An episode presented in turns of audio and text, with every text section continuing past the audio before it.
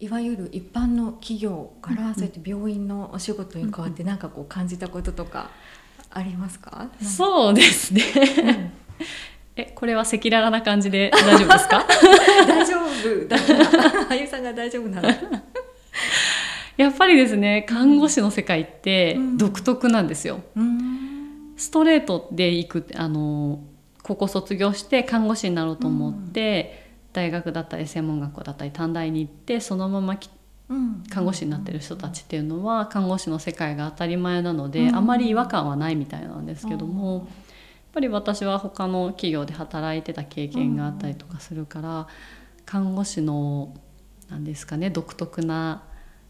まあ、ちょっと言ってしまうと閉鎖的な空感じというのかな、うん。そういうのはあって多分私は浮いてたんだろうなとは思います。うん。そうなんですね。はい、馴染まない感じといううか。んちょっと違和感を感じながらうん。いました。うんうんうん。閉鎖的。若干。って言っときます。全看護師からねバッシング受けないように。いやいやいやでも、うん、多分社会人経験があって看護師になられた方っていうのはうん。割とそういうふうに思われる方がいるように思います。他にもあの友人とかでもいますけど、うんうんうんうん。そういうのを感じながら生活されてる仕事されてる方もいるように感じます。やりがいってところではどうですか、もっとやっぱりダイレクトに感じられたりとか、うん。何か変化がありますか、そうですね。あのやっぱり患者さんとか患者さんのご家族と直にこう対応させていただくとやっぱりこう自分の知識だったり技術がちゃんと役に立ってるなって思える実感としてはすごくあったので、私がその看護師になりたいと思っていた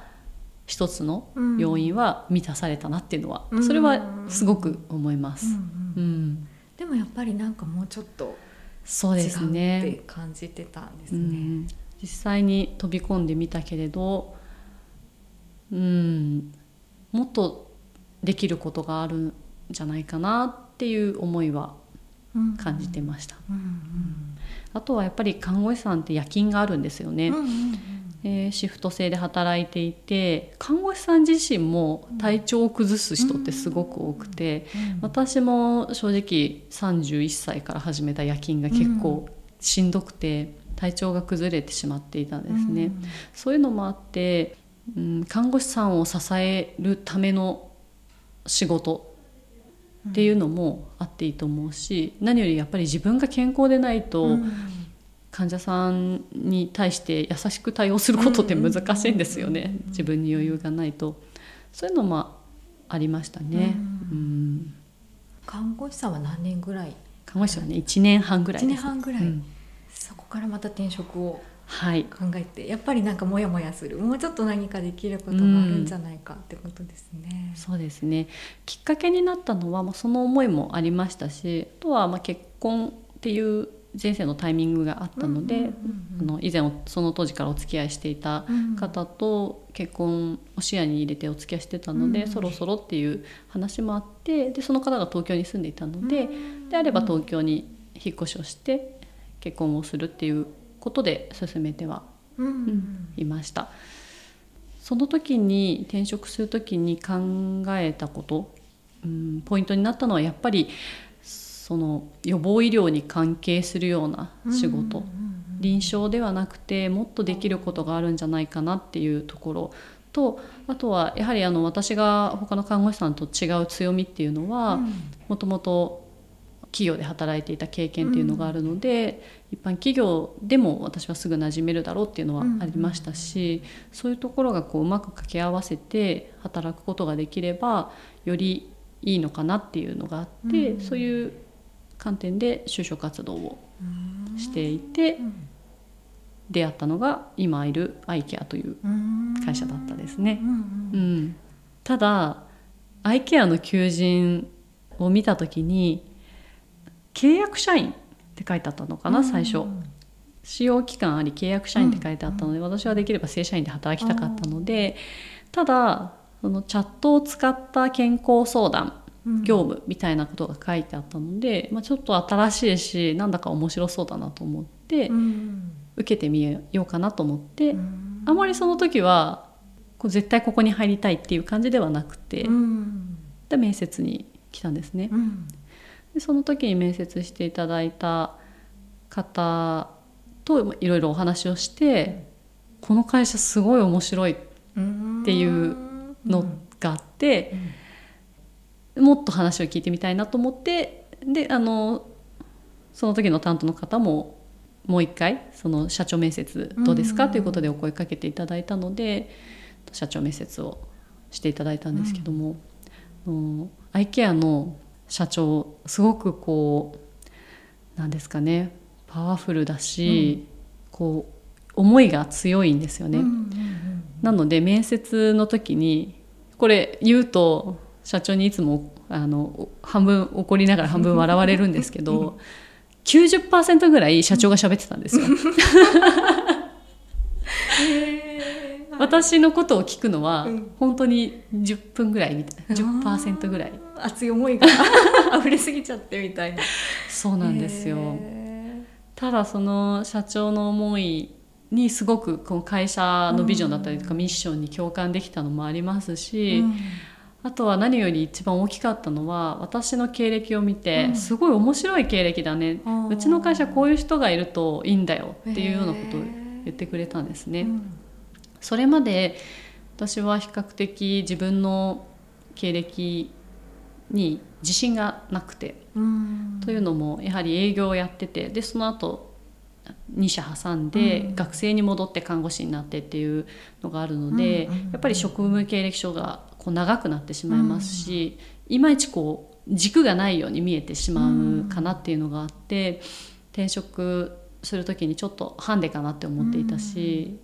その時はその経歴がい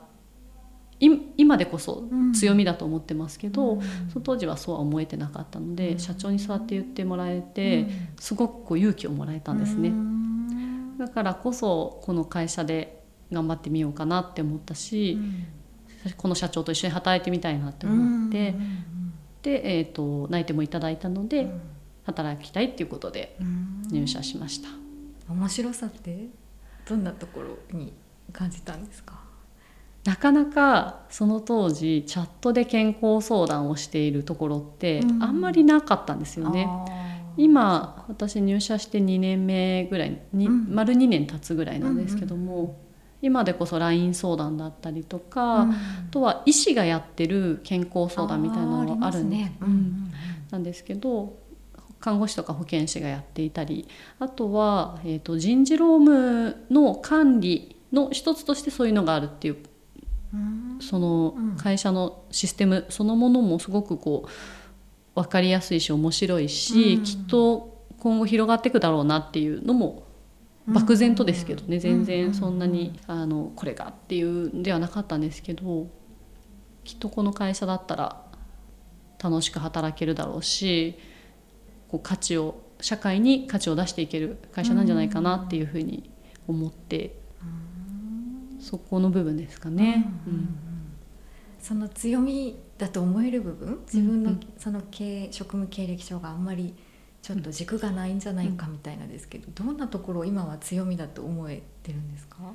とその当時は、えー今私がメインにやっている仕事っていうのが今2つあって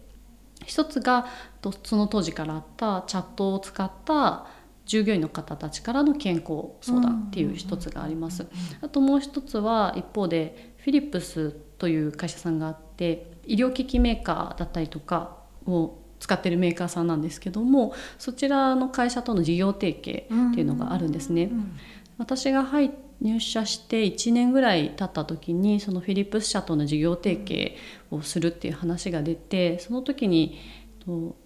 社長が私は営業経験もあるのでうん。ビジネスサイドが分かるだろうっていうことうんうんうん。でアサインをしてくれたんですね。うん。で実際に始めてすごくこう戸惑うことともあったりはしたんですけどもとやっぱり営業経験があったからこそ、うん。フィリップスの営業の方たちとこういうふうにした方がいいんじゃないかとか、うん。こういう営業方法どうですかとかっていうことが話せたりするのもありますし、あとは大学に入る2回目の看護師の大学に入る前にのシステムの会社で営業サポートみたいなのをしていた時に覚えたようなうん IT のちょっとした知識みたいなところがあってそういう知識があったからこそ今じゃあうちのケアリーにケアリーっていうシステムなんですけども、はい、そのシステムにこういうふうにサービスを、うん、こういう機能を追加してほしいっていうような話をエンジニアの方たちとできたりとかいろいろな仕事を経験してるからこそいろいろな何ですかね、いろいろな担当の方たちと話ができるっていうのをすごく感じていて。なので、まあ、特にフィリップスさんとの事業提携のところで今まで自分が経験してきた営業だったり、えっと、アシスタントだったりっていうようなところのが強みになってるなっていうのをやっと思えるようになりました。うんすごい全部つながってますね。本当にそうなんですよ。生かされてる思いもよらないところで、うん、あの時のあれがみたいな感じもありますね。はい。以前あのキャリアのイベントで登壇させていただいた時に、お話をさせてもらったんですけどもやっぱりクラウンボルツの,、うんうん、あの理論っていうのは本当にそうで、うん、なかなかやっぱりこれがこれになりたいとかって言って夢を叶えていく人ってなかなかあまり多くはないと思うんですよね、自分でコントロールできないことの方が多いじゃないですか、だけどその時その時にちゃんとやっていると思いもよらぬところでつながるっていうのはすごく感じていて本当にまさにだなっていう。ですね、なんか点だったのがそうですね、つながってきたみたいな感じがありますね。はい、えー、面白い。結構将来の夢とかも何をやりたいかとかもわからないとか見えなかったり、うん、やるにもやっぱりそれこそ勉強するの学校に行くお金がかかるとか、うんうんうん、結構決断にね勇気がいったりしますしね。そうですよね。本当にやりたいことかまだわからないけど、うんうん、みたいなのもあるし。うん、やっぱりその見えないことへの不安っていうのは誰でもあると思いますし、うん、実際に今チャットでご相談いただく方たちの中にも、先がわからないから不安っていうふうにおっしゃる方はやっぱり多いんですよね、そういったキャリアの相談みたいなのもいただくことがあるんですけども、ただうんわからないことを不安に思ってもしょうがないっていうのは私の中にあるので、やってみること行動することだったりとか、っていうのはやっぱり大事だなって思っていて、だからこそそのちょっと大丈夫かなとか不安を拭うためにいろいろな人に会って話を聞くとか自分で情報を集めるっていうことがより大事なんだろうなっていうのは、今はそう思える自分がいますね。うん